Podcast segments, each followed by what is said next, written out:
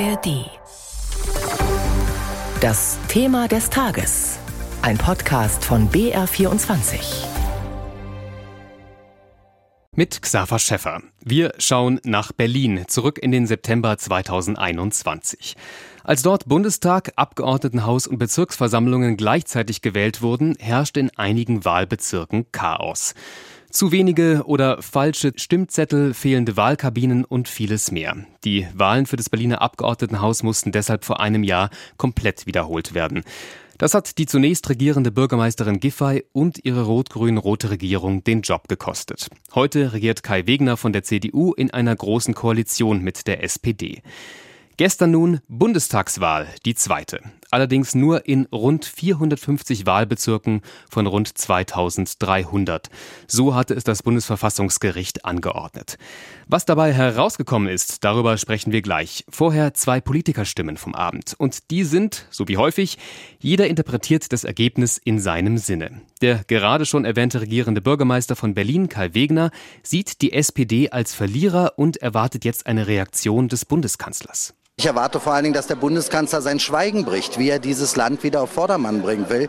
Und ich glaube, das Signal aus Berlin, dass gerade seine Partei hier massiv verloren hat bei einem Fünftel der Wahlberechtigten, das ist ein klares Signal und ich hoffe, die Bundesregierung nimmt das auch ernst. Einer der SPD-Kandidaten war Michael Müller, der frühere regierende Bürgermeister, und der zeigte sich am Abend ganz zufrieden. Wir haben gesehen, wenn man gemeinsam kämpft für diese Themen, die uns wichtig sind, und das waren die sozialen Themen natürlich auch, dann kann man auch gewinnen in einem schwierigen Umfeld. Zugeschaltet aus Berlin ist uns zunächst Sabine Müller vom Rundfunk Berlin-Brandenburg. Guten Morgen. Einen schönen guten Morgen.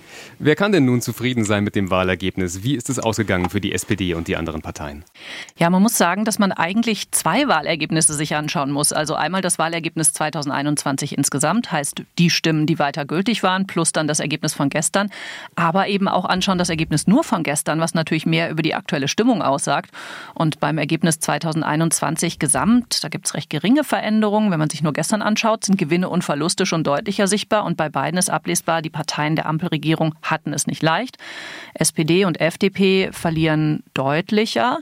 Besser bei den Grünen. 2021 gesamt haben die ein leichtes Minus, aber gestern ein leichtes Plus. Und sehr klar, wer gewonnen hat, das waren die Oppositionsparteien CDU und AfD. In einigen Wahlbezirken wurde ja ein knappes Rennen erwartet. Gibt es da jetzt einen Wechsel bei den direkten Abgeordneten aus Berlin? Michael Müller war ja auch ein Kandidat. Ja, gibt es tatsächlich nicht. Es war überhaupt nur in vier bei den zwölf Direktmandatskreisen, Bundestagswahlkreisen, war es überhaupt rechnerisch möglich, äh, dass sich da der, die Mandatsträgerin ändert. Letztlich ist aber alles beim Alten geblieben. Für Michael Müller, das war tatsächlich derjenige, wo es am knappsten war. Der musste bis kurz vor Schluss zittern, lag dann auch am Ende wirklich nur ganz knapp vor seinen Konkurrentinnen von Grünen und äh, CDU ebenfalls aber auch seinen Wahlkreis äh, direkt wiedergeholt hat der SPD-Bundesgeneralsekretär Kevin Kühnert in Tempelhof Schöneberg und auch die CDU-Frau Monika Grütters hat in Reinickendorf wieder Platz 1 geholt, genauso wie der grüne Stefan Gelper in Pankow, also da keine Überraschung. Bei der Bundestagswahl gibt es ja auch die sogenannten Ausgleichsmandate. Also wenn eine Partei mehr Direktkandidaten durchbekommt, als ihr eigentlich an Zweitstimmen zusteht, dann wird das für die anderen Parteien ausgeglichen. Ändert sich darüber irgendwas? Wir haben tatsächlich, was die Mandate an sich angeht, Veränderungen. Zum einen, wenn man schaut auf Berlin. Berlin hat vier Mandate verloren. Die Hauptstadt hatte vorher 29, wird jetzt 25 haben. Wenn wir uns das mal im Einzelnen angucken.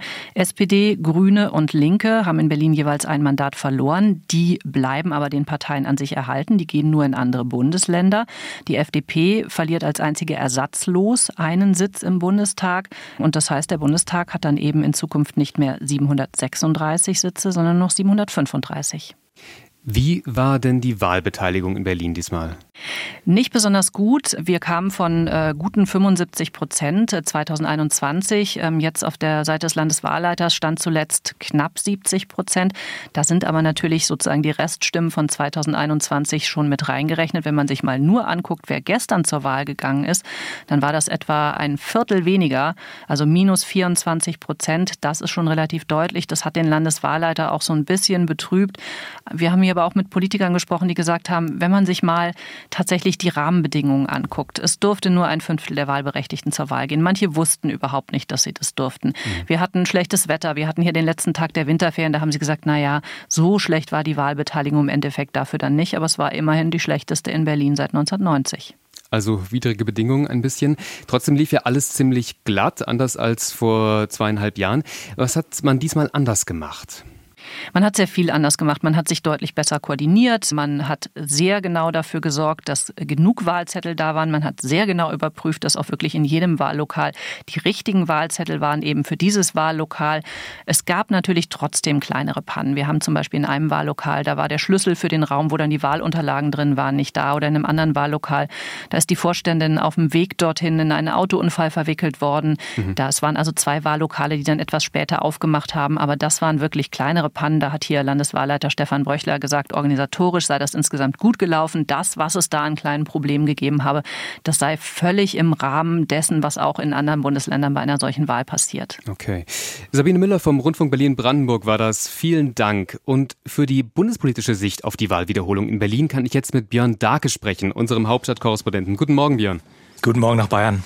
Wird das mit der Wahl Einfluss auf die Regierungspolitik haben? Zum Beispiel, dass die FDP jetzt weniger Mandate hat? Da gehe ich nicht davon aus. Es ist ja nur ein Mandat, was da die FDP und damit die Ampel weniger hat. Die Ampel hat nach wie vor fast 100 Sitze mehr als die anderen Parteien zusammen im Bundestag. Also die Mehrheitsverhältnisse werden sich durch diese Teilwahlwiederholung nicht entscheidend verändern. Das war so ja auch gar nicht zu erwarten. Sabine Müller hat es gerade gesagt. Dafür war diese Teilwahlwiederholung einfach viel zu klein. Es konnten ja gestern nur etwa ein Prozent der Wahlberechtigten deutschlandweit gesehen nochmal abstimmen. Aber immerhin, was sich ja verändert hat, der Bundestag wird kleiner kleiner um ein Mandat.